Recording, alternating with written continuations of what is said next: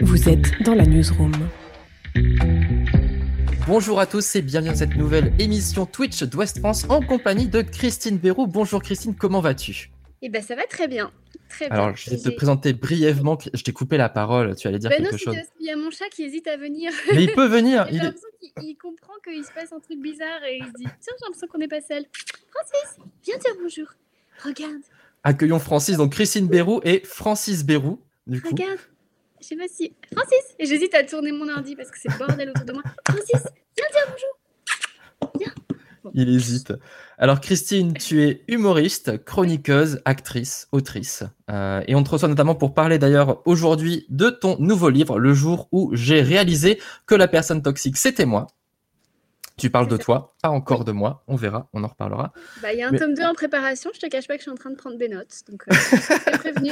Est-ce qu'il y aura ma tête du coup sur la couverture sur le tome 2 C'est terrible. Alors, on est en direct, donc c'est le principe. N'hésitez pas à poser bien sûr vos questions euh, à Christine. On va d'abord voir un petit peu son parcours, on va parler de son livre et puis de son arrivée aussi euh, à Télématin, puisque tu fais partie de cette euh, nouvelle formule de Télématin. Tu viens tout juste d'arriver. Une rentrée un peu sportive, comme tu me l'expliquais un petit peu en off, avec beaucoup de travail euh, pour toi. On te voit un petit peu sur tous les fronts. Titou aime beaucoup le nom de ton chat, en tout cas, Ah, merci. ce cher Francis. Alors, je voudrais commencer déjà par une information que j'ai découvert en faisant ton, en faisant des recherches sur toi. Ça fait quand même dix ans que, que je te connais, que je suis ton parcours, mais là j'ai découvert cette info. Tu es né à Quimper en fait, du coup, tu as des origines bretonnes. Je suis 100% bretonne. C'est pas seulement des origines. C'est euh, c'est de la consanguinité, hein, clairement, on va pas se mentir. voilà. Tu es resté combien de temps en Bretagne du coup? Euh, bah, jusqu'à euh, jusqu'à ce que je rencontre un Vendéen et que j'aille en Vendée, donc jusqu'à mes 21 ans. C'est bien, c'est que ça reste territoire Ouest France du coup. hein, La Bretagne, Oui. la Vendée, c'est toujours l'Ouest, hein, toujours, euh, toujours chez Ouais. nous. Donc, euh, et, euh, et en Vendée notamment, tu as commencé à travailler dans le journalisme. Oui. Ah ouais, absolument. J'ai fait plein de petits médias locaux. Enfin, ça va pas parler aux gens, mais Canal 15. Tu connais pas Canal 15 C'est la Non, chaîne locale mondaine. C'est là que j'ai commencé à faire mes premières chroniques. Et puis, euh, oui, après, le journal du Pays Vendée Matin. Voilà, c'était. c'était- Bon, voilà, c'est mes. C'était à l'époque où je pensais que j'allais faire un vrai métier. Mais en fait, Qu'est-ce qui t'a, il y a quelque chose qui t'a, qui t'a lassé dans le, dans le journalisme ou, ou c'était une révélation l'humour pour toi? Non, moi j'ai toujours fait de l'humour euh, dès la maternelle. Donc, euh, non, moi j'ai toujours su que je voulais être humoriste. euh, D'accord. j'avais 8 ans, j'ai un souvenir de moi où je colle un- une blague carambar sur un- une copie double, tu sais, et que j'écris la suite. Donc, euh, et sans me dire, tiens, je veux faire humoriste, c'est que c'était un truc que ça me plaisait de faire ça. Donc c'est que clairement j'avais un cerveau qui était disposé à, avoir envie d'écrire de l'humour. Et puis j'ai écrit mon premier spectacle au collège et on l'a monté pour la fête de l'école. Euh, donc euh, très cool. J'avais une prof de français qui avait vu que j'avais des prédispositions et qui avait envie de, bah, de m'aider à, les mettre en forme. Et puis euh, après, j'ai fait des études de journalisme pour faire plaisir à mes parents.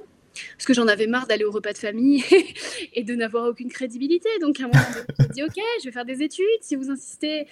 Mais euh, et voilà. Et puis après, euh, en 2007, donc on m'a proposé un CDI euh, dans le groupe Ouest France. Et donc on aurait été collègues. Et en fait, en même temps, il y avait le festival Juste pour rire à Nantes. C'était Ouais. en 2007 et je me suis inscrite au concours Jeunes Talents et j'ai gagné. Et là, je me suis dit ah, eh bien, je crois que je vais changer de vie, les gars. Salut. Et, euh, et je suis montée à Paris cette année-là et hum, c'était le début de la galère, mais également le début de, de, de, ce que j'étais vraiment. Voilà. Tes premières scènes, c'était il y a déjà plus de 10 ans, c'est sûr, puisque Oh là je t'ai vu il y a- même. il y a 10 ans, il y a 10 ans sur scène. Ça fait combien de temps du coup que tu que es monté sur les planches? Ma première scène, c'était en janvier 2007. Ah ouais. Donc là, je vais fêter mes 15 ans en janvier prochain. Bientôt, euh, bientôt ton, ton- ta carrière d'humoriste sera majeure et pourra aller euh, en boîte de nuit. Du coup. aller oui, ouais, consommer de la drogue. Oui, absolument. C'est là que ça va commencer à être intéressant. Ouais. Avec modération, bien évidemment. Euh, euh, euh, plus, plus sérieusement, du coup, c'était c'était quoi tes premiers, tes premiers pas du coup sur, sur scène? Et ben la fête du collège Saint-Michel à Plouzané euh, en 90, euh, 96. Voilà. Et, et après mes premiers Tes pas, premiers bah, ça, spectacles solo. à Nantes. Comment? Tes, tes premiers spectacles solo, du coup? Bah en fait, euh, j'avais gagné ce concours juste pour rire à Nantes. Et après on m'a proposé de faire des scènes ouvertes à Paris. Et puis ensuite on m'a proposé ma première programmation à la petite loge Euh, donc j'ai fait beaucoup de scènes ouvertes. Donc j'ai fait le Field, euh, le Changeman. Euh, et puis c'est là que j'ai commencé à rencontrer tout le monde, tous les gens qui débutaient à l'époque. Donc Bérangère Krief, Gaspard Proust, Arnaud de sa mère, Kian Kojandi, Baptiste Le Caplin, Kev Adams, qui avait 14 ans. voilà, c'était vraiment le gamin. et puis voilà. Puis maintenant il est là où il est. Et puis voilà. Et puis j'ai commencé bah, à, bah, former cette famille autour de moi et à progresser avec elle et à apprendre avec elle. Et puis après, de fil en aiguille, j'ai été recrutée par France 4 en septembre 2009 pour, être, pour écrire. Et c'est là que j'ai eu ma première chronique à la télé. avec euh, Yacine Bellatar. Ouais, C'était deux ans après avoir arrêté le, journalisme. Et euh, donc voilà, ça a été C'était plutôt cool. Et puis après, voilà, après il y a eu le Connasse Comedy Club. Après, Exactement. Il y a eu le Comedy Club. Et puis, euh, Tu as fait ouais, 4 ans du Jamel Comedy Club? J'ai une question du, du chat justement. Est-ce que tu aurais persévéré dans l'humour si tu n'avais pas gagné ce concours? Ah, c'est une bonne question. Oui. Oui, oui, j'aurais eu un. Bien sûr, parce que je, ça me plaisait. Enfin, du jour où je suis arrivée dans ce festival, euh, j'ai senti que j'étais à ma place. J'ai trouvé ma famille. Donc, euh, de toute façon, même si j'avais jamais réussi à faire rire qui que ce soit, j'aurais toujours été là parce que c'est là que je vibre, en fait. Donc, euh, voilà. Oui, je pense que c'était un heureux hasard que je gagne du premier coup parce que ça m'a dit, bah, en fait, oui, tu as des prédispositions et c'est cool. Après, j'ai gagné du premier coup, mais on est en 2007 et le niveau est très très bas quand même. Hein. C'est-à-dire que j'ai pas non plus ouh, retourné la salle. Hein. Je pense que et puis c'était le concours jeune talent, donc on était vraiment au bas du bas. Hein. Donc c'était pas que j'étais non plus. Euh, Quelle modestie. Non, non, non, non, mais vraiment, parce que vraiment, concours jeune talent de province, c'est vraiment, euh, enfin, il y a c'est vraiment les gens qui sont marrants à table et qui se disent tiens je vais tenter le coup on est vraiment à ce niveau-là euh, c'est pas non plus euh, mais ça m'a dit que oui j'avais que c'était pas une idée folle en tout cas mais ça va, tu as su tirer ton épingle euh, du jeu. Tu, as notamment cité Bérangère Krief, donc tu parlais du Conas Comedy Club. Donc vous étiez quatre, quatre humoristes, quatre jeunes femmes humoristes, donc Bérangère, toi-même, Nadia Rose et Anne-Sophie Girard. Et tu étais venue nous voir et tu as une photo. Exactement, j'ai une photo. je pourrais pas la montrer. Peut-être, je... Ah, tiens, je, la mettrai dans l'article, tiens, ah. qu'on puisse qu'on puisse rigoler avec ma tête. C'est un spectacle au chapeau, je me souviens. Euh, J'espère que tu donné beaucoup. Euh, j'avais donné, j'avais donné 50 euros. Écoute, euh, je m'en souviens ah, très très bien. Grâce à toi, j'ai pu faire un prêt immobilier. et on voit du coup ta très belle décoration qui, qui nous fait un beau, euh, une belle transition puisqu'on voit en fait ton, ton papier peint. C'est un extrait du coup de la recherche de, de Marcel Proust et ton, ton, troisième livre. Tu as sorti trois livres. On va parler du quatrième après, mais ton troisième livre, donc à la recherche du temps perdu sur Internet, c'est l'histoire donc d'une jeune femme dont l'iPhone est remplacé par le tome 1 finalement de la recherche de Marcel et tu as une vraie passion pour cet auteur, du coup. Oui. Ouais, il a changé ma vie. Euh, en termes d'écriture, il m'a beaucoup appris parce que euh, Marcel Proust est l'auteur du ressenti, c'est-à-dire que il va pas seulement te donner une information, il va te faire voyager dans le temps. C'est-à-dire, euh, c'est un auteur qui choisit tellement bien ses mots et qui sait tellement traduire ce qu'il ressent avec des phrases qui te fait qui te donne sa place en fait. C'est que c'est comme s'il te donnait des lunettes. Enfin, comment ça s'appelle les, jeux vidéo où tu mets des. Euh, L'Oculus par exemple ou la, Tu sais les lunettes. Euh, ouais, la VR quoi. T'es dans une réalité virtuelle. Bon, bah, Marcel Proust, c'est ça en littérature. C'est-à-dire, en fait, tu lis Proust et tout d'un coup, tu es euh, au début du XXe siècle et tu rencontres des personnages. C'est pas seulement de la lecture, c'est carrément de l'immersion. Et donc, il y a eu ce choc littéraire. Et puis, oui, ça m'a. Je me suis dit, à un moment donné, est-ce que est-ce que moi, dans ma façon d'écrire, ça, ne manque pas un peu de ça Et il m'a amené sur le terrain de l'authenticité et il m'a fait comprendre que l'authenticité aussi avait une grande part à jouer en humour. Et, et, on me dit souvent, oui, c'est qui ton humoriste préféré de qui Je pense vraiment que mon humoriste préféré, c'est Marcel Proust. C'est magnifique ça pour une humoriste, citer euh, Marcel Proust en inspiration. Et... Euh, oui, il m'a beaucoup appris. Euh, comment transmettre une idée, comment faire donner, enfin voilà, comment transmettre plus qu'un rire, mais un frisson. Je dis pas que a, je dis pas que je j'ai réussi, mais en tout cas, il m'a appris que c'était possible. Et comme disait ma professeure, donc Madame Asso, que, que, je salue, il faut lire donc la recherche trois fois dans sa vie, à 17 ans, à 37 ans et à 77 ans. C'est beaucoup quand euh, même, hein, mais euh, déjà le lire une fois, c'est bien. Mais c'est déjà pas mal. Écoute, j'ai déjà fait la première, j'arrive bientôt à l'âge où je dois lire la deuxième fois, donc j'essaierai de, j'essaierai de, de m'y mettre. Euh, du coup, là, tu arrives aussi à Télématin, on, on, en parlait, donc pour cette nouvelle nouvelle formule où tu fais des, des chroniques humoristiques. Comment ça se passe du coup? C'est un nouveau rythme pour toi Très tôt le matin du coup, c'est difficile ou ça, ou ça va encore? Ouais, là, tu vois, oh, ça va avec la caméra, t'inquiète, c'est Ouais, très ouais, bien. Oui, c'est un, rythme. Au début, mon corps, il, se comprenait, il comprenait pas pourquoi on se levait à 4h du matin pour faire des blagues. Parce que normalement, c'est le soir l'énergie de la connerie, tu vois.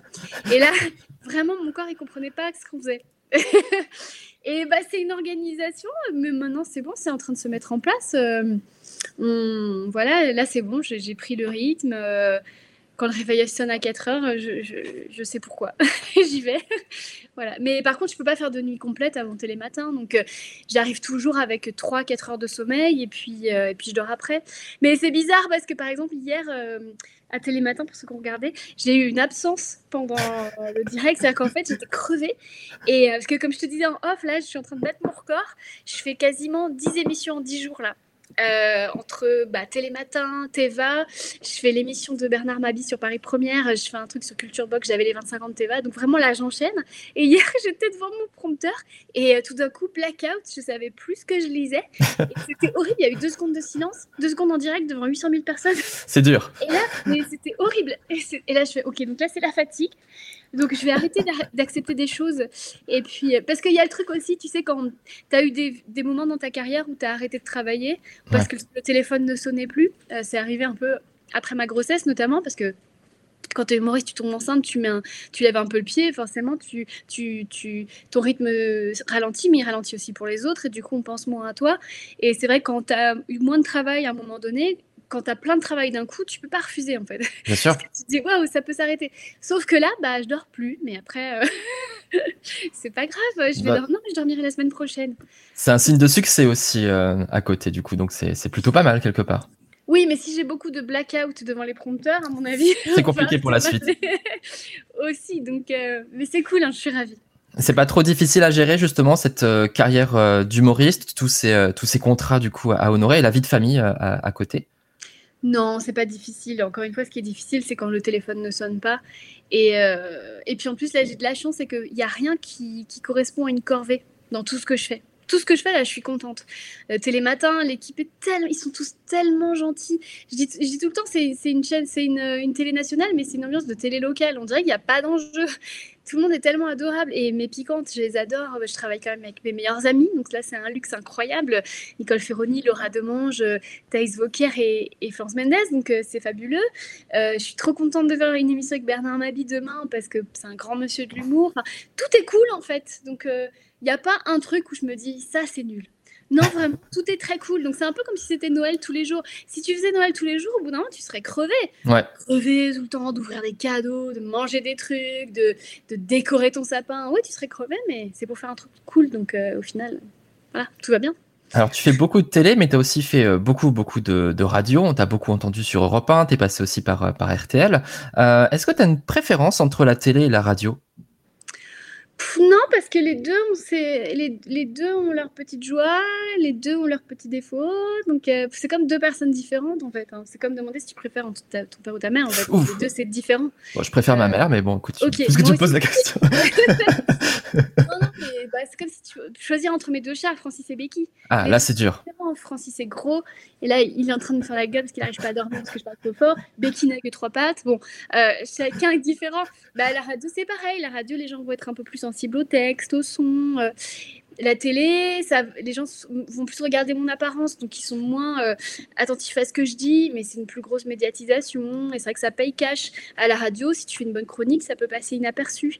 Alors qu'à la télé, tu fais une bonne chronique, euh, bah, tu vas gagner euh, 40 followers dans la seconde, voilà, et inversement. À la radio, tu, tu dis une connerie, pff, tout le monde s'en fout. À la télé, tu dis une connerie, ah, ça peut te coûter ta carrière. Donc, euh, mais c'est différent. La radio, c'est pépère, c'est cool, c'est sympa. Euh, la, télé, c'est des montées d'adrénaline de dingue. Euh, donc c'est bien ou c'est pas bien. Voilà. C'est vrai que par exemple après Télématin, avant, avant la chronique, j'ai fait ce que j'appelle la choré de l'adrénaline. Ah, Donc, avant de- d'aller en plateau, je fais une choré de l'adrénaline pour canaliser mon adrénaline et maintenant les techniciens la font avec moi. est-ce que tu veux bien Alors, attends, je, Alors- je suis obligé. Si tu me parles de ça, tu sais forcément que je vais te demander de faire la chorégraphie du coup. Bah, c'est des gestes simples, c'est vraiment comme ça. Après, je saute comme ça, après, je fais comme ça. Et en fait, euh, maintenant, c'est rigolo parce que le- l'assistant plateau le fait avec moi. Et du coup, c'est marrant parce qu'il y a Caroline, euh, Caroline Roux qui fait ses 4 V avec le politique. il y a euh, tout le monde qui est hyper concentré, machin, et il y a que nous deux qui sommes là comme des cons. Et c'est cool, mais quand je te dis qu'il y a une ambiance de télé locale, c'est vrai, c'est trop cool. Et après, il y a l'adrénaline qui redescend quand je sors de plateau. Et pour le coup, si jamais il y a une vanne qui a pas été marrante ou que je je suis pas très contente de moi, euh, ça peut être assez euh, désagréable parfois de tu sais d'avoir des regrets, de se dire ah celle-là j'aurais pu la vendre mieux, j'aurais pu. Et c'est là qu'il faut avoir un mental assez solide pour se dire allez, c'est quoi, c'est pas grave je me referai demain, je me referai semaine prochaine. Mais voilà, c'est ça qui est épuisant en fait, c'est canaliser ses énergies. Voilà. Alors j'ai des petits messages du coup sur le chat. On a le petit loup-garou qui nous dit je vais peut-être commencer à regarder Télématin du coup. Donc euh, voilà, ah, un téléspectateur. Et Animé Guide, alors c'est une remarque très intéressante d'Animé Guide parce que ça, ça, ça rejoint justement ce que tu dis dans, dans le livre et ça rejoint aussi la question que j'avais posée euh, à l'instant. Euh, il dit J'attends le moment où Christine nous dira en quoi elle est toxique car là c'est tout le contraire, c'est un rayon de soleil. Ah et, et c'est vrai que ça rejoint du coup cette question de, de, de l'apparence et, du, et de se dire, mon Dieu, Christine ne peut pas être toxique parce que justement, elle a l'air innocente. Tu parles justement de ça au, au, début du livre, donc ça, on va pouvoir en parler. Mais justement, quand, quand tu as parlé d'apparence, je me suis demandé justement si pour toi, c'était quelque chose qui, qui comptait, euh, euh, l'apparence, puisque j'avais noté justement euh, dans ton roman, du coup, à la recherche du temps perdu sur Internet, euh, ça parle de l'histoire d'une jeune humoriste dévorée par le besoin de reconnaissance en quête du, du like, notamment euh, par rapport aux, réseaux sociaux. Euh, est-ce que, j'imagine qu'il y a une part euh, un peu autobiographique, en tout cas que tu, as pris chez toi dans, dans, ce roman. Tu me contrediras peut-être, pardon. Mais est-ce que tu en es encore à ce niveau-là de ta vie? Est-ce que tu penses que c'est encore quelque chose qui est important pour toi? Bah, c'est une question à laquelle il est difficile de répondre parce que quand j'étais, comme tu dis, en quête du lac, déjà, j'avais beaucoup de choses que j'avais pas réglées, euh, notamment un, un, certain nombre d'impostures. Euh, C'est-à-dire que, disons que mes deux livres, que ce soit à la recherche du temps perdu sur Internet ou le jour où j'ai réalisé que la personne toxique était moi, et là, je réalise que je fais des titres très longs. Oui, c'est exactement ce que tu me dire. livre, il s'appellera. il s'appellera pas. C'est quoi? Il n'y aura pas de Non, c'est que ce sont des ouvrages qui vont avec un passé qui vont avec un vécu. Euh, et, effectivement, moi, j'ai une histoire euh, particulière, c'est que euh, j'ai été dans une famille où bah, j'étais jamais complimentée et j'étais même plutôt rabaissée. Et, et donc ça, c'est et c'est ce dont je parle dans, le roman, c'est mm. qu'après, dans ta vie, surtout quand tu choisis les médias, après, c'est jamais assez, en fait. Tu es complètement dévoré mm. par le besoin d'amour et le besoin de reconnaissance, en fait, parce que tu veux rejouer un peu euh, l'enfance aussi. Et puis, à un moment donné, bah, les gens, euh, bah, quand ils t'ont dit une fois que c'était bien, ils vont pas non plus, enfin voilà, ils ont d'autres choses à faire que de te rassurer, en fait.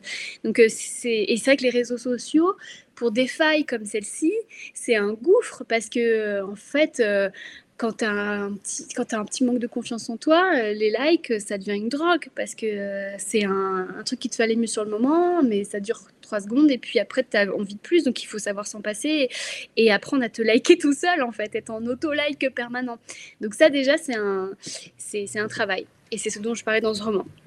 Ensuite, euh, j'ai que la personne toxique c'était moi c'est évidemment que je vais pas te mentir, euh, euh je, suis pas la, pire personne toxique au monde. Euh, enfin, j'espère. En tout cas, je pense que mes proches me l'auraient dit. Mais oui, j'ai eu des comportements euh, micro-toxiques et pour les autres et pour moi qui m'ont été dommageables. Et j'aurais aimé tomber sur ce livre. Et hum, donc le livre que j'ai écrit. et pourquoi? Et, c'est ça aussi dont je voulais parler, c'est que j'ai mon passé j'ai un passé qui est pas très rigolo, c'est que j'ai été agressée quand j'étais petite et, quand je l'ai dit à, mes proches, ils ont pris la défense de mon agresseur.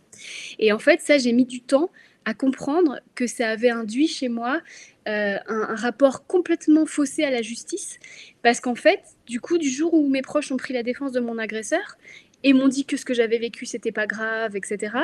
Au final, j'ai pensé que le monde était vraiment juste, il n'y aurait jamais de justice pour moi, que de toute façon, quoi qu'il m'arrive, je ne serai jamais protégée. Tu serais la, victime, en fait, c'est ce que tu dis, tu serais l'éternelle victime et tu voulais être la victime. Bah, C'était le rôle que l'univers m'avait donné.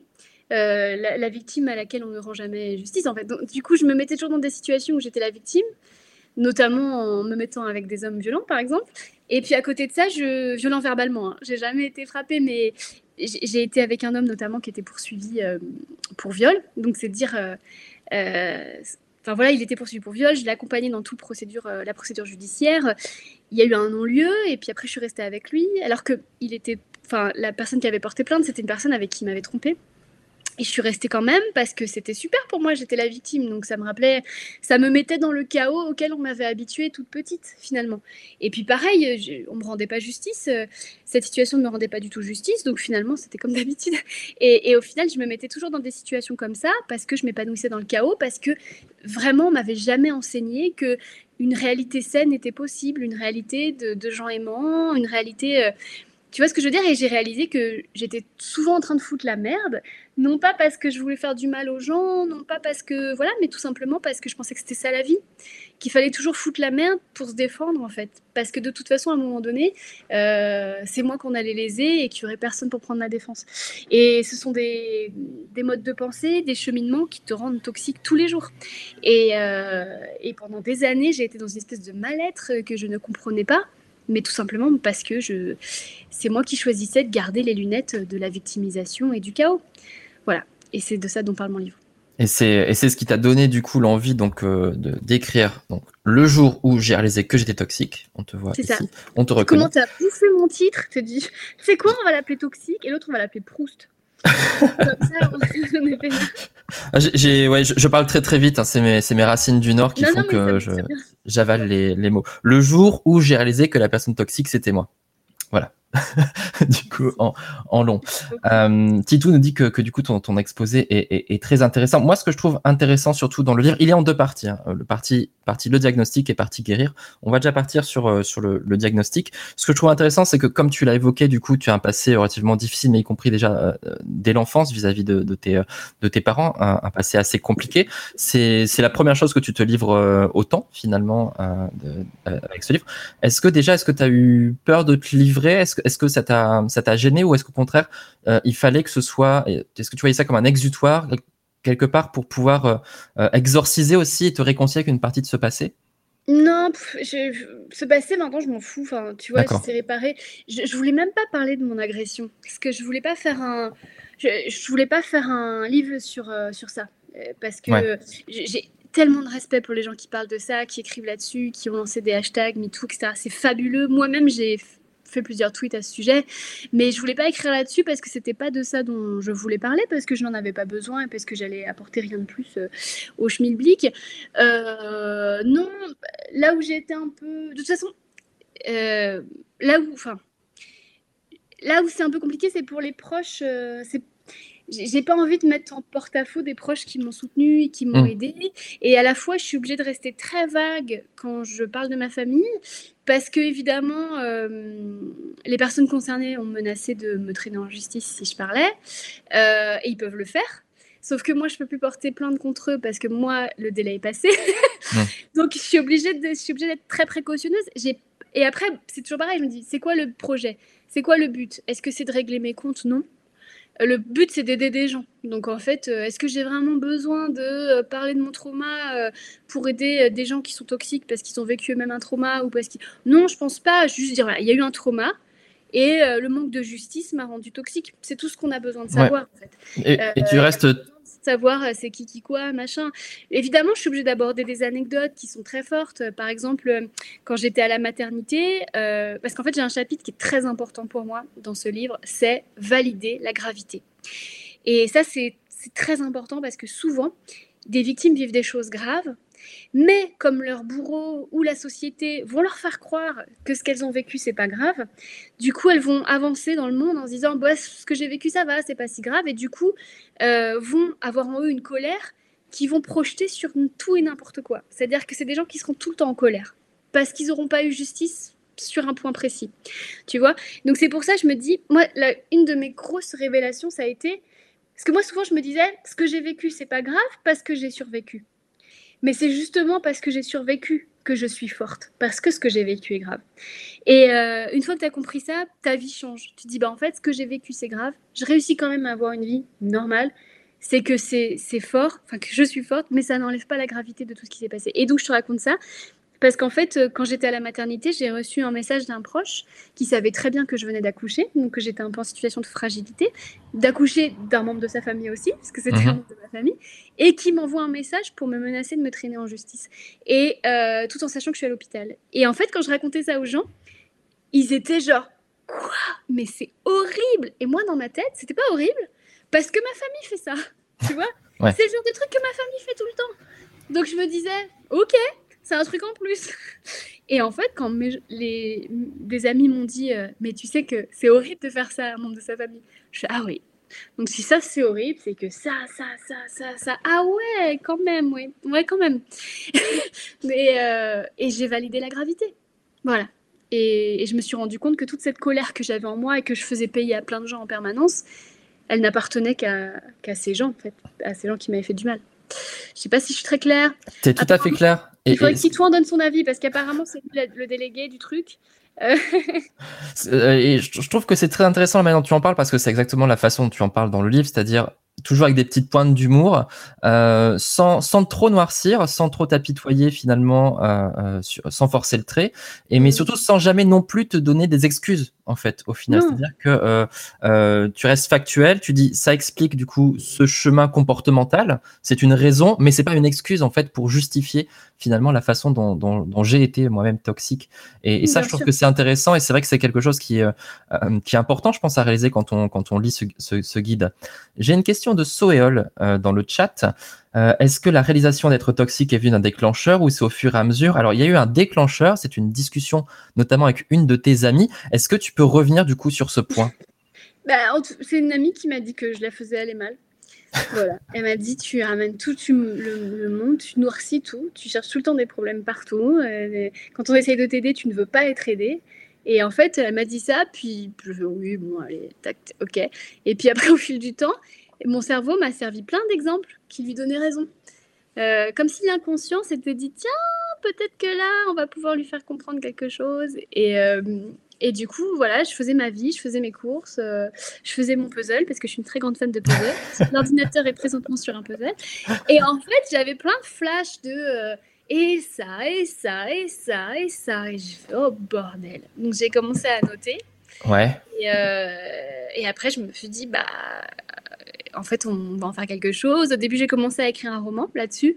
Et après, je me suis dit, c'est pas assez consistant pour faire un roman. Je pense qu'au contraire, euh, ça pourrait être un témoignage. Et après, j'ai commencé un travail sur moi euh, et, j'ai eu des conversations passionnantes avec des psys. Euh, je suis tombée sur des bons bouquins au bon moment et là je me suis dit bon bah je vais faire un manuel de la personne toxique euh, et ça m'a pris un an et demi vraiment de, boulot et ça a été un parcours, enfin ça a été un, voyage à la rencontre de moi-même qui a été extrêmement salvateur et, et, et thérapeutique. Euh, est-ce que tu n'as pas été rongé par la culpabilité à ce moment où tu as cette espèce de finalement de, flash euh, qui, te, reviennent? Est-ce que tu t'es pas est-ce que t'es pas mortifié de me dire mon Dieu j'ai fait tout ça ou est-ce qu'au contraire tu as réussi à dire bon euh, voilà il faut que je, faut que je m'améliore finalement? Bah, c'est une phase. Il y a la phase de culpabilité. D'abord il y a la il y a le côté je suis comme ça et je m'en fous. Il y a le côté ah bah je suis comme ça en fait je m'en fous pas. Il y a le côté je suis comme ça, je m'en fous pas. Et je pense qu'il y a plein de gens qui s'en foutent pas non plus et à qui je devrais m'excuser. En fait, c'est des phases. Et là, en fait, euh, je me suis excusée à qui je pouvais. Et euh, donc, j'ai fait de mon mieux. Et puis surtout, euh, c'est là que c'est important d'aller voir un thérapeute, de préférence un psychiatre spécialisé dans, dans, le trauma. Qui, qui, qui, vous dit, écoutez, en fait, c'est comme ça. Enfin, je veux dire, tout le monde fait des mauvaises choses et il faut avancer. Parce qu'à un moment donné, euh, c'est rendre, rendre, service à personne que de, que de se focaliser. Parce qu'après, ça devient une obsession, en fait. À partir du moment où on est dans l'obsession, on n'avance plus et on n'a plus service à personne. Donc, euh, Et je me suis dit, voilà, ce livre, c'est aussi peut-être euh, par cadeau, mais en tout cas, j'offre ça au monde, m'excuser quoi.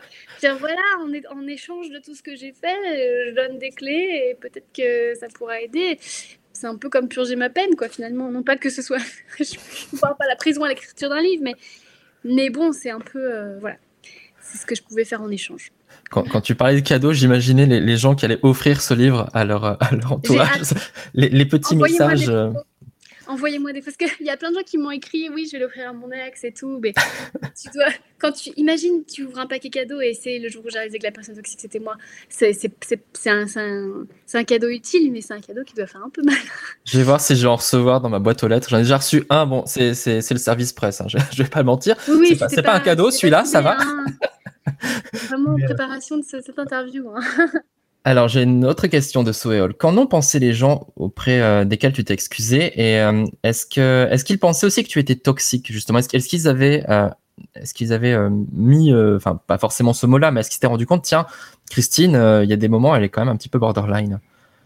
Bah, en fait, c'est drôle parce que tous les... pendant que j'étais dans la phase d'écriture, euh, tous mes proches m'ont dit Mais non, mais t'es pas toxique, mais ça va pas, etc. Avec cette petite voix et ce joli petit minois. C'est ce que tu dis dans le livre, justement. On a du mal à t'imaginer toxique, finalement. Bah, oui, et puis à la fois, quand j'ai commencé à faire mes dédicaces, j'ai notamment envoyé euh, le livre à des ex et j'ai mis Bah, pardon, parce que t'as été victime de ma toxicité. Euh, euh, ils m'ont tous répondu un truc gentil. Il y en a aucun qui m'a dit mais non, tu vois. je pense que voilà, il y a des gens qui m'ont dit la, enfin, je dis pas des gens, j'ai pas eu autant d'ex que ça, mais il y en a qui m'ont écrit bah la dédicace m'a touchée, euh, tu vois. Et puis voilà, il y a personne qui m'a qui m'a détrompée tu vois. Mais par contre, j'ai eu des conversations passionnantes avec des copines avec qui je m'étais un peu pris la tête et qui m'ont dit Oh, tu sais, à l'époque, je n'étais pas blanche non plus, hein, donc euh, on va arrêter et tout ça. Et ça, c'est des conversations qui sont super saines. Parce que tu te regardes dans les yeux sur le terrain de l'authenticité et tu dis Écoute, on était jeunes, voilà, c'est comme ça, enfin voilà, c'est la vie. Mais en revanche, je pense aussi que quand tu as fait un travail sur toi et que tu approches la quarantaine et tout, après, on, passé un certain âge, tu n'as plus d'excuses non plus. Enfin, tu vois, et même vis-à-vis de toi-même, là, j'ai vraiment fait un, ménage. Là, je, vraiment, je prends le minimalisme relationnel et vraiment, je m'interdis de fréquenter quelqu'un qui me fait me sentir mal un, milliard, un millième de seconde. C'est-à-dire que maintenant, j'ai tellement peu de temps pour moi, je pars du principe que tous les gens à qui je crois du temps, ça doit être agréable, et pour eux, et pour moi. Donc dès que je sens un malaise, out. Et c'est très cruel, hein. je sais que j'ai viré des gens de mes réseaux sociaux, euh, je pense que ça a dû leur faire bizarre, mais, mais en même temps, voilà, il y a des gens que j'aime beaucoup et que j'ai plus du tout envie de voir, en fait. Parce que, parce que non, c'est, c'est, c'est, pas juste pour eux et pour moi, en fait. À un moment donné, il y a des énergies qui, qui, vont pas ensemble. Et à l'inverse, est-ce que ce livre, ça permet de, de renouer avec certaines personnes? Oui, oui, oui. À ce jour, j'ai pas vraiment d'exemple, mais... Euh, euh, peut-être, oui, peut-être, je, ne sais pas. Avec moi, écoute, on, peut, on, se revoit dix ans, euh, après. Euh, après, enfin, je, comme ça, j'ai pas de souvenir, mais je, je sais pas, non, je pense à personne en particulier. Des gens à qui j'ai envie de renouer là tout de suite, pas du tout. Je suis très contente de, de qui j'ai et je regrette personne. Alors, petite réaction sur le chat, tout le monde devrait pouvoir le comprendre, de ne côtoyer que des gens avec qui on se fait du bien mutuellement. Et c'est pour ça, les dîners de famille, euh, n'y allez pas si ça vous plaît pas, en fait. Non, mais ça, il faut, faut pas se sentir forcé. Moi, j'en peux plus les gens qui disent oh, j'en ai de famille dimanche, je peux, peux pas blairer mes parents, je peux pas blairer mon oncle. Mais n'y va pas Ça ne rend service à personne, en fait. Et un jour, ma fille me dira tout ce que tu dis dans les interviews, les bouquins, voilà, je ne veux plus te voir. Et je dirais, ok, j'aurai le cœur en miettes, mais. tu crois que tu, arriveras à encaisser quand même euh, Mais ça permet peut-être aussi quelque part d'accepter, de comprendre la toxicité des autres et potentiellement d'ouvrir une porte de sortie pour essayer de trouver justement un, terrain d'entente ou désamorcer peut-être cette relation toxique et d'amorcer un dialogue. Oui, avant de vouloir euh, évacuer quelqu'un de sa vie, bien sûr. Je pense qu'il y a des phases où il faut expérimenter le changement. Est-ce qu'il y a un levier? Est-ce qu'il y a une marge de, il y a une, marge d'action? Euh, Je ne vais pas citer de nom, mais je, j'ai quelques amis où j'ai vu que c'était pas possible euh, de, de l'échanger, qu'ils n'en avaient pas envie et que notre regard sur la vie était beaucoup trop différent et que de se voir, c'était une souffrance de confronter ces deux réalités-là. Donc, euh, mais oui, bien sûr, je... par exemple, j'ai ma meilleure amie je la citerai pas, elle me ferait trop la gueule, c'est ma meilleure amie depuis 22 ans. Et je l'aime d'amour, mais on a deux caractères très forts, donc des fois on n'est pas d'accord, et des fois on se la gueule un mois, et après on se retrouve, et c'est trop cool. Et en fait, elle, pour rien au monde, je voudrais me couper d'elle, en fait. Et je vois pas comment elle pourrait me donner envie de ça. Et à chaque fois qu'on se dispute, je fais, bon, c'est quoi le projet? C'est d'être toujours d'être toujours aussi proche qu'avant. Donc en fait, on fait des efforts, on discute, on a des conversations de deux heures pour débriefer la dispute. Et je t'ai dit ça, parce que je t'ai dit ça et tout. Et c'est trop cool. Et à la fin, on se retrouve et on s'est amélioré et on est devenu une nouvelle version de nous-mêmes et la relation est encore plus cool. Et, elle vient chez moi la semaine prochaine, passer trois jours, elle est trop hâte et c'est trop cool. Et puis il y a d'autres personnes où en fait, j'ai un ami. Euh, une fois qui, m'a dit il y a quelques mois, euh, en fait, quand une fille couche avec trop de mecs, c'est mauvais pour sa réputation. Et en fait, quand il me dit ça, je fais waouh, là vraiment, il est, il est trop loin, c'est pas possible, il a pas fait la mise à jour. Et donc, tu commences à discuter et tout, puis tu sens que non, la mise à jour se fera pas en fait. Donc, tu dis bon, bah là, je vais peut-être. Peut Tant pis. Voilà. on va, je vais peut-être pas déjeuner avec toi tout de suite, là, tout de suite. Mais voilà, c'est un exemple. Mais cette personne-là, elle m'a dit un truc, deux trucs, trois, trois trucs. Au bout d'un moment, tu dis bon, en fait, Autopréservation. Je serais compté pendant 3-4 ans. Maintenant, je crois qu'on est devenus très différents. Donc, on va arrêter de se voir, en fait. Et, et c'est cool aussi, en fait. Je trouve que c'est pas, euh, c'est pas une mauvaise chose. C'est comme, c'est comme les histoires d'amour. Il y a des histoires d'amitié. Il y a des très belles histoires d'amour qui durent 4 ans et on se sépare. Et je pense que c'est très sain d'avoir des très belles histoires d'amitié qui durent 4 ans et on se sépare. Et c'est très bien. Qu'est-ce que tu en penses, euh, oui, si, si, si, si. tu, tu, me prends au dépourvu parce que je pense à autre chose en, en même temps, mais oui, non, je pense que je suis assez d'accord, effectivement. Euh, j'ai pas d'excellente relation avec tous mes ex, donc, euh, donc, donc, voilà. Non plus. Mais, mais peut-être que je vais leur envoyer ce livre en m'excusant, peut-être, euh, mais de ma part. Voilà, c'est c'est moi, c'est pas toi, ah c'est moi. c'est peut-être ça le projet. Euh, non, je pensais à autre chose en fait, puisque on, on, a évoqué les relations euh, avec la famille notamment, et tu tu as une position assez, euh, comment dire, assez tranchée, un petit peu, enfin pas tranchée, mais euh, euh, assez, enfin tu as une position sur le sur le pardon qui qui est pas, il faut pardonner tout le temps à chaque fois. et si tu voulais un petit peu en, dire davantage, parce que moi, tu vois, par exemple, bah, j'ai eu ce problème de, de toxicité aussi dans ma famille, dans mon histoire personnelle, qui m'a rongé vraiment pendant des une dizaine d'années, je pense au moins une dizaine d'années, c'était très compliqué. Et puis, c'est passé des choses de la vie, la, maladie, la peur de perdre les gens, qui fait que euh, on a envie un petit peu de pleurer en direct comme à chaque fois. Mais c'est, vous, le savez, il y a toujours un moment où je pleure dans les directs de West je ne sais pas pourquoi. Mais il y a eu euh, le, pardon, en fait, à un moment qui a vraiment changé et transformé et permis de comprendre aussi la toxicité de l'autre, de l'autre personne, qui est liée à une souffrance aussi, une histoire compliquée. Et on grandit aussi, on comprend ça. Euh, euh, est-ce que, est-ce que tu prends, est-ce que tu penses que le pardon parfois est, euh, impossible finalement à, donner, à octroyer? Bah, moi, il y a un concept avec lequel j'ai du mal, c'est qu'on nous dit tout le temps faut pardonner, et souvent pardonner à des gens qui ne demandent pas pardon. Et ça, c'est bizarre, c'est-à-dire qu'en fait, on doit leur faire ce cadeau alors qu'ils le veulent même pas. Ou qui n'ont peut-être pas conscience non plus d'avoir fait quelque chose de mal. C'est un petit peu mon cas en fait dans, mon histoire personnelle. Mais au final, euh, une fois qu'on a compris pourquoi ils ont agi comme ils ont agi, est-ce que finalement c'est pas déjà une clé pour s'en sortir? Je mets à mal un petit peu ton discours. Euh, non, non, mais c'est bien. bien d'avoir des, opinions un petit peu différentes. Bah, je pense que chacun doit prendre la décision qui, qui le fait aller bien. En vérité, euh, si pardonner ça te fait aller bien, bah il faut pardonner. Et si pardonner te fait aller mal, ce qui était mon cas euh, bah faut pas pardonner. Mais après, ne pas pardonner, c'est pas forcément rester avec une rancœur de ah, je pardonne pas. C'est aussi dire eh, je pardonne pas. Ok. Tant pis. Désolée pour toi. Mais c'est drôle, j'ai fait une rencontre euh, fabuleuse cet été avec un prêtre. J'ai une rencontre, j'ai eu une expérience mystique avec un prêtre. En fait, euh, je suis bien navrée d'avoir fait cette rencontre après l'écriture de mon bouquin, mais j'en parlerai probablement plus tard. C'est que j'ai vécu dans un milieu très très catholique, catholique pratiquant, et, et j'associais ça à mon trauma et en fait, euh, j'avais une haine de la religion et j'avais beaucoup de mal à, aller de l'avant avec ça. Et cet été, euh, j'ai fait la connaissance d'un prêtre et puis le père Jourdain Marie. Et on a discuté, et puis de fil en aiguille, je me suis beaucoup confiée, et, euh, et il m'a dit, j'oublierai jamais, et il y avait Laura Demange qui était là, et, il m'a dit, ce que, ce que vous a fait votre famille est intolérable.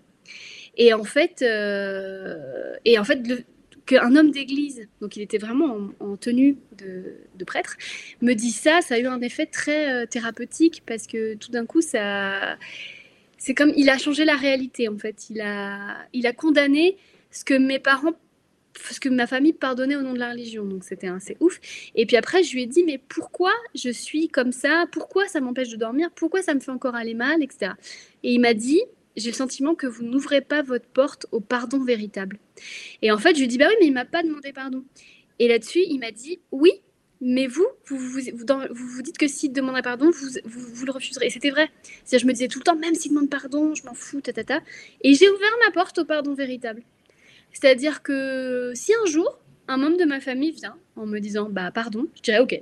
Alors qu'avant, je me disais, non, il mourra sans avoir mon pardon. Et depuis, ça va vachement mieux. Euh, depuis, ça va super bien. Je fais, Ça, bah, c'est vrai. J'ai pas fermé ma porte au pardon véritable. C'est juste qu'on ne me l'a pas, don- me l'a pas demandé. voilà. Mais oui, je pense que c'est ça surtout la, la, la grande nuance, euh, effectivement, qui est importante. Ouais. Et, et je, je, je, je souscris complètement à, à ce que tu dis. Et d'ailleurs, euh, les lagueurs sur. euh, ça, ça fait un peu nom de ça, le killer sur, sur le chat, ça fait un petit peu Oui. peur. Euh, trop intéressant cette discussion, malgré tout. Donc, euh, Ah. Très content, monsieur Merci les les lagueurs. lagueurs. Bien, j'ai un arbre dans ma cour.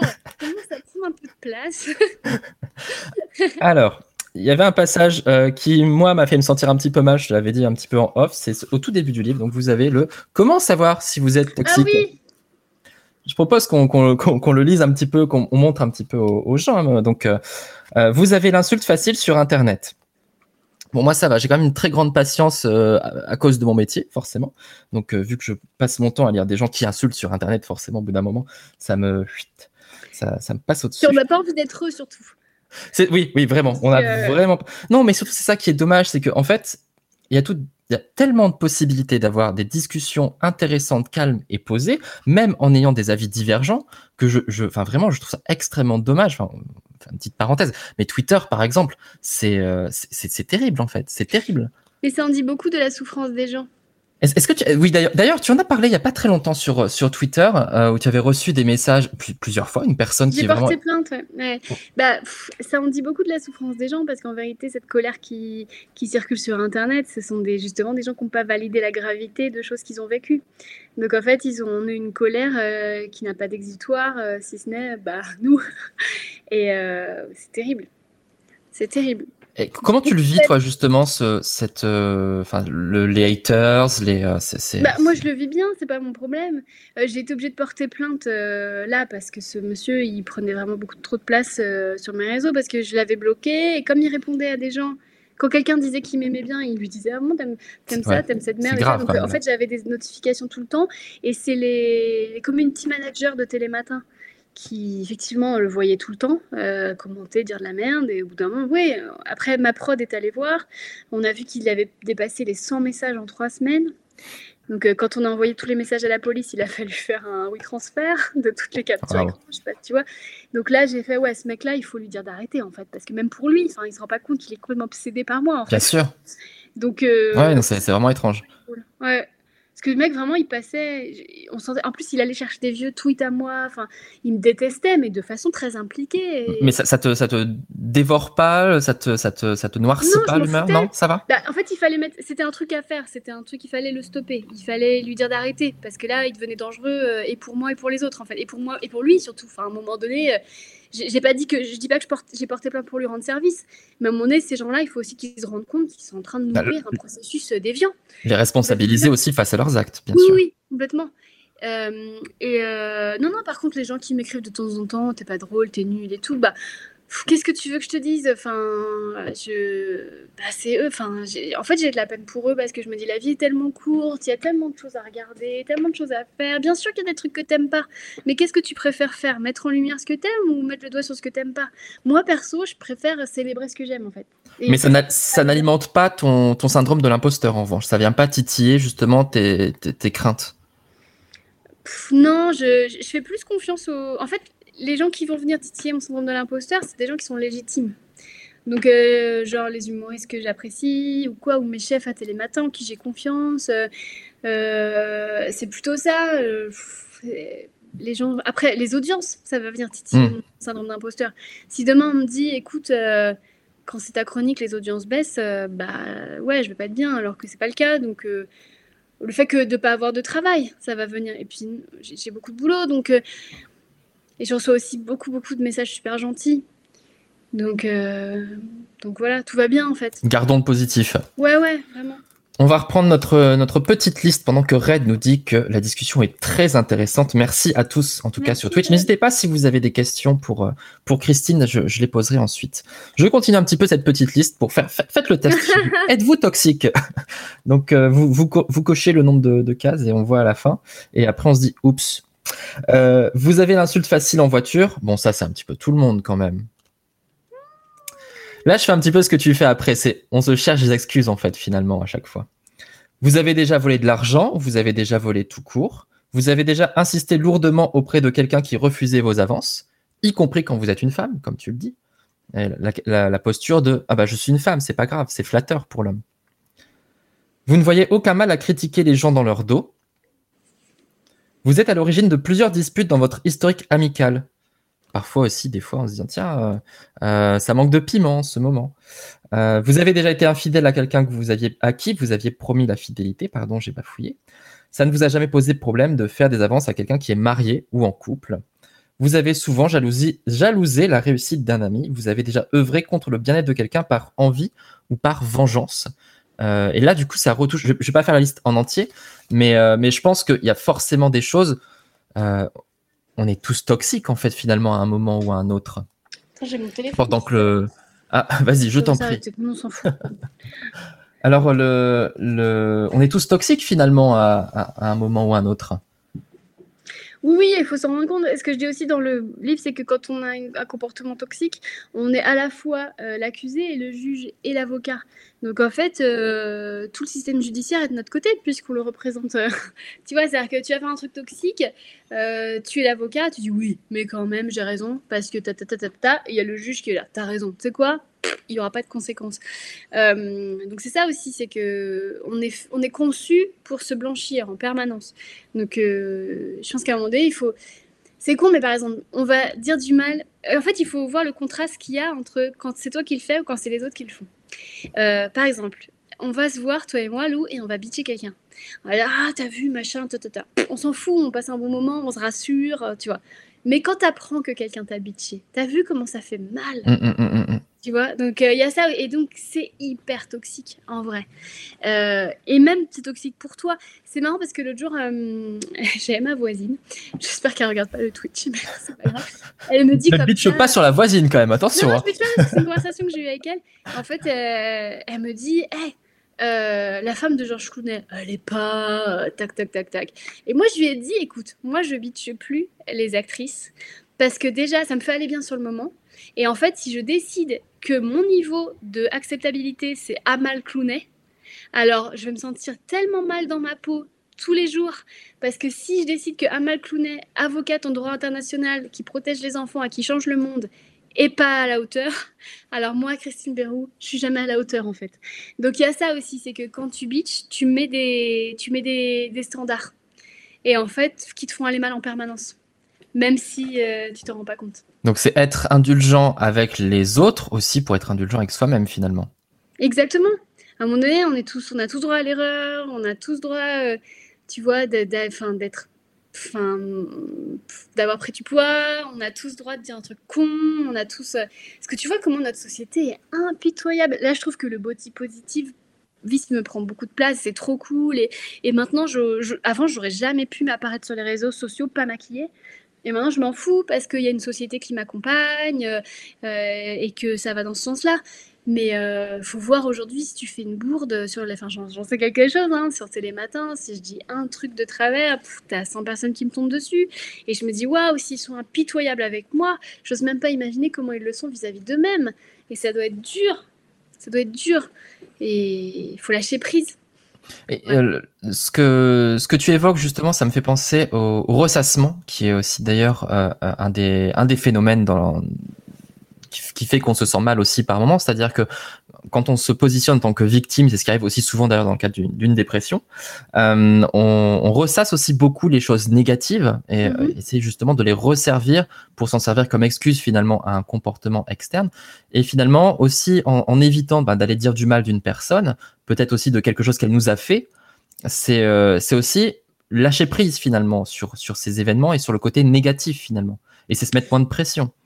Oui, et puis à un moment donné aussi, qu'est-ce que tu attends de la situation? Euh, Ça aussi que je me dis. Tu sais, souvent quand il nous arrive un truc, quand quelqu'un nous manque de respect ou quand on se sent un peu lésé par une situation, on va raconter à notre avantage pour essayer Exactement. de notre côté. On va ruminer, mais c'est assez rare qu'on prenne notre téléphone et qu'on affronte la personne, en vérité. Donc, à un moment donné, il faut aussi te poser la question qu'est-ce que tu attends de la relation? Est-ce que tu veux que la situation s'arrange? Est-ce que tu penses que c'est vraiment en bitchant et en, en bitchant dans le dos de la personne que ça va s'arranger? Non. Euh, est-ce que tu veux que la, relation continue? Euh, Enfin, donc, si tu veux que la relation continue dans de bonnes conditions, il faut surtout pas agir comme ça, en fait. Euh, et est-ce que la personne te fait aller bien ou mal? Est-ce que tu as possibilité de ne plus la fréquenter? Alors coupe les ponts. Mais à un moment donné, il n'y a rien de bien à, ruminer et à bitcher, en vérité. Même, même dans le cadre, euh, en, dehors d'une relation euh, amicale. Tu, tu, racontes une anecdote à ce sujet justement dans le livre. C'est sur euh, cette, cette humoriste qui s'était, qui t'avait imité en fait, du coup, durant une, une soirée en, en, train de danser, et ça t'a beaucoup blessé. Et tu as beaucoup resservi en fait cette anecdote en, en, forçant le trait et en occultant plus le, la chose positive qui était arrivée à cette soirée aussi, c'est-à-dire que tu es parti en oubliant la moitié de tes affaires. Et il y a un humoriste qui, qui du coup te les a, te les a c'était Verino. Alors, il n'est pas cité dans le livre du coup, mais voilà. Merci Verino. Je ne citais pas l'autre, je ne pouvais pas. Alors, bien sûr, l'humoriste qui m'a imité, je ne vais sûrement pas dire son nom, mais en fait. Non, bien sûr. C'était une soirée, j'étais très vulnérable parce que c'était mes débuts, donc j'étais vraiment pas connue. Enfin, je faisais rien, j'avais pas de travail, c'était très dur. Et en fait, j'avais gagné un prix en un prix et en... j'étais trop contente. Et en fait, euh, les organisateurs ont oublié de me le décerner. Donc c'était horrible. Et là-dessus, euh, voilà. Et, euh, et, enfin, c'était vraiment la... Mercure devait être en, rétro... en rétrograde ce soir-là. Et je, te parle de, c'était en 2009. Donc c'était 2009, donc je travaillais pas encore sur France 4. Vraiment, j'avais pas d'argent, c'était horrible. Et en fait, là-dessus, euh, moi j'étais humoriste du festival Off, donc c'était compliqué. Et en fait, sur mon badge, je n'étais pas crédité des repas. Et en fait, j'arrive et en fait, là-dessus, on me présente une facture. Donc, je réalise qu'on m'a pas décerné le prix. Je dois payer 45 euros. et là-dessus, je me dis, tu sais quoi, c'est pas grave. Je vais euh, profiter de la soirée quand même. Tu vois Et je, me lance sur la piste de danse et je commence à danser et tout. Et là-dessus, je vois dans le miroir, derrière moi, une jeune humoriste, donc je te réalise, qui m'imite et qui se fout de ma gueule et tout le monde se fout de ma gueule avec elle. Et euh, ça a été une blessure horrible. Ça m'a fait. Euh, atroce. Et, effectivement, je suis partie, je pleurais, j'ai oublié la moitié de mes affaires. C'est Verino que je ne connaissais pas d'ailleurs, c'est Verino qui a retrouvé ma valise. Et, euh, et en fait, après, j'en ai, je me suis fait un, la promesse, après, pendant des années, de dire que cette fille, c'était pas une jolie personne, qu'elle m'avait fait du mal et tout. Jamais j'ai décroché mon téléphone pour lui dire, tu sais quoi, euh, euh, ça m'a fait là j'ai du mal à passer l'éponge et tout, surtout que je l'ai recroisée et qu'elle a toujours été hyper gentille. Et je pense que même elle, en fait, elle se disait, ah, ce soir-là, j'avais bu, je sais pas, j'ai déconné et tout. Et que sa façon, elle, de me dire euh, désolé, c'était d'être hyper gentille à chaque fois qu'elle me voyait. Et moi, j'ai jamais rien voulu lâcher. Et tu n'en as jamais discuté avec elle, du coup? Jamais. Est-ce que tu crois qu'elle va se reconnaître du coup dans le livre? Je crois qu'elle a arrêté, elle est plus humoriste, euh, je crois que maintenant elle est comédienne. Euh, je la recroise jamais dans les plateaux, dans les trucs, euh, jamais. Je sais pas ce qu'elle fait en ce moment. mais si je la recroiserais, oui, je lui en parlerai. Mais c'est une conversation qu'on doit avoir de visu. Bien sûr. Euh, après, je, peut-être qu'elle va lire le bouquin et qu'elle va dire Ah, bah tiens, je l'ai fait de ça, mais. Mais voilà, euh, après, j'ai pas écrit cette anecdote pour régler mes comptes avec elle. Non, bien sûr, bien sûr. C'était une histoire qui m'est venue et je putain, euh, c'est vrai qu'à cette époque, bah, je lui ai causé du tort alors que j'aurais pu décrocher mon téléphone et lui dire, tu sais quoi, c'était méchant. voilà. Et te focaliser sur la fois où tu étais pas bien, où elle t'a prise dans ses bras, justement, pour te réconforter. festival et je m'étais disputée avec mon mec et elle m'avait pris dans ses bras. Ah ouais, c'est fou. Et euh, j'aurais pu faire table rase ce jour-là, je l'ai pas fait. ouais, mais, mais, ce que tu dis aussi dans le livre, c'est quelque part, c'est qu'il est jamais trop tard, en fait, finalement, pour commencer ce chemin pour aller mieux. Ah ouais, bien sûr. Mais tu vois, c'est marrant parce que là, on a cette conversation et je me dis, ça vaudrait peut-être que je l'appelle, mais que je lui dise, bah, tu sais, ça fait peur ça fait peur d'appeler quelqu'un et de dire Tu m'as blessé en 2009. et en fait, euh, j'en parle dans mon livre. C'est quoi cette psychopathe? Ah oui Non, mais en, vrai, en vrai euh, elle, je pense qu'elle avait certainement euh, ben, pas du tout mesuré, ou peut-être peut qu'elle a même oublié d'ailleurs cette anecdote. et, et, de, et de dire que, voilà, enfin, quelque part, c'est aussi, tu veux tu veux t'excuser aussi, quelque part, j'imagine, de, de, ce que tu as fait après. Oui, Donc... oui, oui c'est sûr. Bah oui, je devrais. Mais c'est marrant parce que du coup, je me pose la question, je me dis, est-ce que je serais censée appeler tous les gens qui sont dans mon bouquin?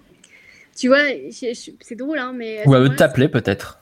Oui, mais c'est une très bonne. Allô Christine? Oui, on a Twitch avec nous et c'est trop cool. il y a plein de gens qui nous Écoutez, si vous voulez venir en direct dans le chat, voilà, c'est le moment si vous avez des choses à dire à Christine. C'est quoi Je vais moi-même me poser une question dans le chat. Schizophrénie bah, Tu as une question que tu voudrais te poser justement d'ailleurs? Si tu devais poser une question à Christine Béroux, qu'est-ce que ce serait? Oh c'est compliqué. Euh, quand est-ce qu'on va dormir? Écoute, euh, le 5 octobre, normalement.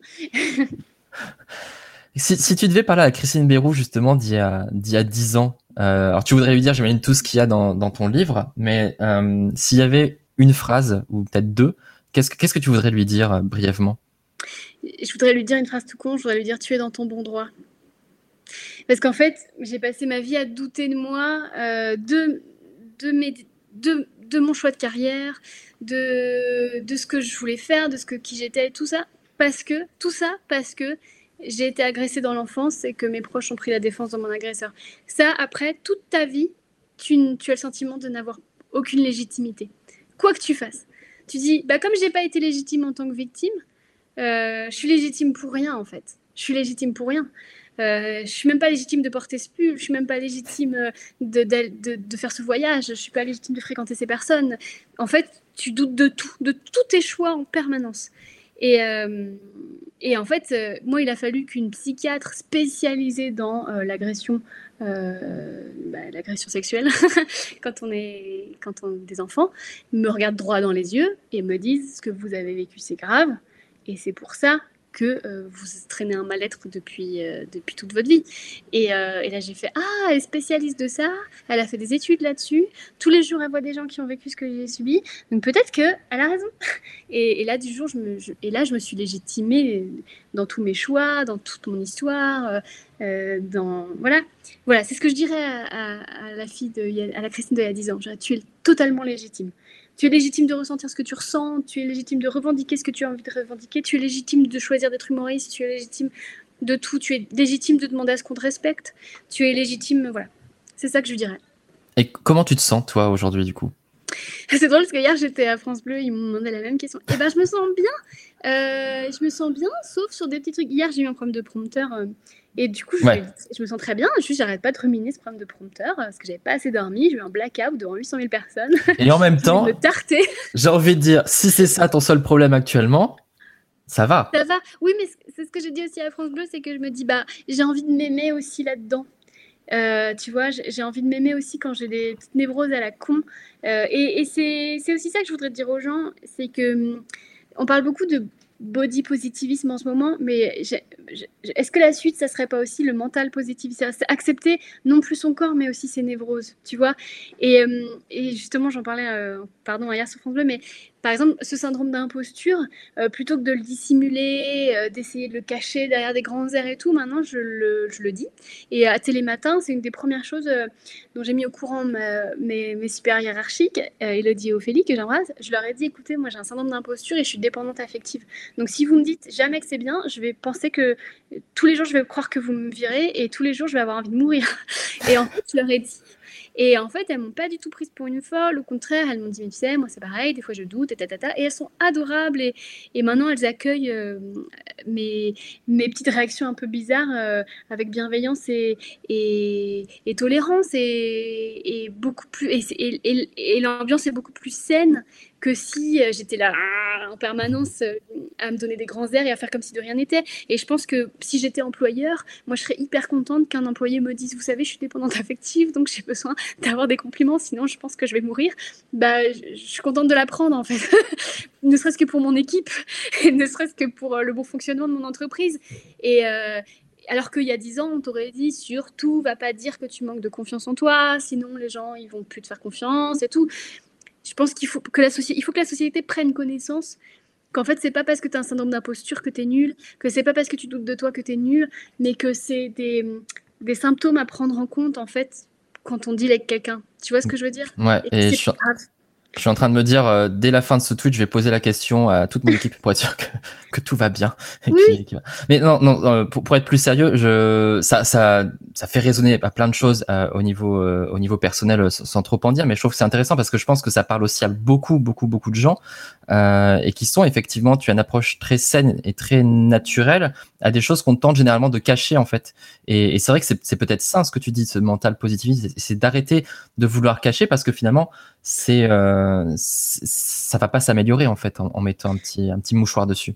Mais complètement, et j'ai un exemple, elle m'en voudra pas de la citer, mais euh, le jour j'étais à une soirée avec Florence Mendes qui est Asperger. Et en fait, euh, on n'était que entre gens qu'on adore et tout ça, et on était invités à manger chez d'autres personnes. et en fait, elle, à un moment elle vient nous voir, elle fait Là, je ne sais pas quoi faire parce que j'ai Asperger et je ne sais pas quelle attitude je suis censée avoir. Et en fait, c'était génial, c'était vraiment génial Parce que si elle était restée avec son Asperger, elle se serait bloquée et tout. Et je trouve de dire, en fait, je fonctionne comme ça. Du coup, bah ça. Donc, qu'est-ce qu'on fait?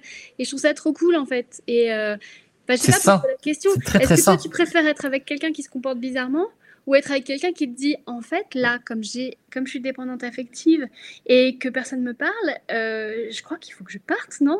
Et pour pouvoir dire bah non au contraire c'est parce que tu crois et tout ça enfin tu vois en fait je pense qu'on regarde tous la vie avec des lunettes différentes et c'est bien de connaître les lunettes de l'autre tu vois, je pense que ça amorce beaucoup de, malentendus et, et de comportements toxiques, justement.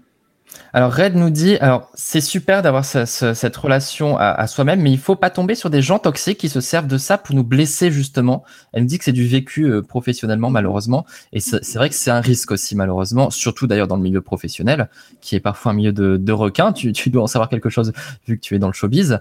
Euh, est-ce que, est-ce que du coup, tu aurais aussi, euh, je sais pas, des, des idées sur peut-être pour un prochain livre justement comment, comment en ayant ce rapport pour essayer de résister finalement aussi aux gens toxiques bah, il y a des déviances dans tous les sens, hein, malheureusement. Je pense qu'après, c'est au cas par cas. Euh, si effectivement la personne, elle te dit tous les jours, euh, bah, j'ai pas fait mon travail parce que je suis dépendante affective, bah, j'ai rien foutu parce que j'ai Asperger, ah bah, euh, je me permets de foutre la merde dans l'équipe parce que je suis dépressive. Non, ça fonctionne pas. À un moment donné, le but du jeu, c'est de, fonctionner, de, que, tout le monde soit heureux, en fait. Donc, donc je pense que c'est, on est toujours un peu sur le fil. Si demain euh, à Télématin elle me disait écoute tu commences à nous saouler avec euh, ton syndrome d'imposture, euh, bah j'en prendrais acte. Mais même moi, hein, je fais en sorte que ce soit pas un truc omniprésent et que ce soit un frein. Il Faut pas que ce soit un frein. Voilà, on est honnête avec nous-mêmes pour que les choses soient plus simples. C'est pas pour qu'elles soient beaucoup plus compliquées. Il y a ça aussi. De toute façon, la règle du jeu elle est simple. C'est qu'on est ensemble pour être bien si à un moment on n'est pas bien, c'est qu'il y a un truc à régler. Donc euh, moi, je suis honnête avec mes névroses pour que tout le monde soit bien. Si à un moment donné les gens sont mal, euh, c'est que j'ai, il y a un truc que j'ai mal fait. Enfin, tu vois ce que je veux dire? Tout à fait. Mm. Avec ce livre, euh, je te le disais un petit peu en off, tu renoues un petit peu avec les chroniques que je ne sais plus où tu les écrivais, donc tes chroniques écrites sur. Tu un blog, non? Peut-être sur ton blog. C'est pas sensuel. Ah si, je crois. C'est il y a 10 ans. Ouais, bah, ouais, c'était au moment où du coup, c'était juste avant que j'aille te voir en spectacle. Du coup, c'est comme ça que je t'ai je rencontré, entre autres avec des, des, petites vidéos aussi euh, que tu avais fait chez Mademoiselle avec des extraits de, de sketch. Ah oui. Mmh. Ouais. Je, connais encore tes punchlines par cœur. Tu fais entrer plein feu, tout ça. Euh, comme euh, bref, je ferai pas la vanne. Euh, comme Jeanne d'Arc, entrer plein feu comme Jeanne d'Arc, c'est ça? Je, je, te laisse faire la vanne. du coup, c'est c'est c'est toi l'humoriste. J'ai cette vanne depuis 2011. Entrer plein feu comme Jeanne d'Arc, oui, c'est ça ça renoue un petit peu avec ces, ces, chroniques qui étaient euh, mi-humour et, et, mi aussi euh, bah, réflexion, développement personnel quelque part. Je sais que tu as beaucoup lu justement de livres de développement personnel, tu en parles euh, dans ce livre. Est-ce que c'est une voie dans laquelle tu aimerais justement un peu plus revenir? Est-ce que c'est quelque chose qui t'intéresse? Est-ce que tu te... alors c'est un peu tôt peut-être pour, pour imaginer déjà un autre livre, mais est-ce que c'est quelque chose qui, qui te fait du bien aussi quelque part d'aider les autres? Non, je pense que c'est une carrière à part entière. Euh, euh, d'aider les autres, non, je pense que c'est euh, un bien collatéral, mais c'est pas. non, je ne peux pas m'octroyer cette attribut-là. Il y a des gens qui consacrent leur vie à aider les autres. Moi, je, suis humoriste, comédienne, je suis tellement un de moi-même. Ça fait du bien aussi, quand même, de faire rire. non, non, en plus, les, enfin, comme je suis, enfin voilà, je, non, je pense que je suis très centrée sur moi, euh, comme beaucoup d'actrices, comme beaucoup d'artistes en fait, et, euh, et, que du coup, bah, comme je produis des choses en fonction de, de mon reménement, euh, forcément, par, bah, ça, ça, ça, aide les gens de fait, parce que je raconte sur scène, j'essaie d'en faire un truc sur scène, j'essaie d'en faire dans des livres, mais la vérité, c'est que non, non, je, suis, je, suis, je, suis, comédienne, hein, donc je suis pas, je suis pas psy, malheureusement. T'as quoi comme futur projet, du coup, si on peut en parler là? Dormir. Euh, on sent que c'est un besoin très important actuellement. Euh, non, là, je, bah déjà, euh, je me suis engagée dans une année, là, donc la clôturée. donc, il y a Télématin. Il y a eu une fin d'année un peu chaotique avec mon départ d'Europe 1. Et donc là, je me suis engagée dans une année avec Télématin, piquante sur Teva et mon spectacle. Euh, ma première est à Lille fin novembre. Euh, Très bon choix. Merci. tu seras là?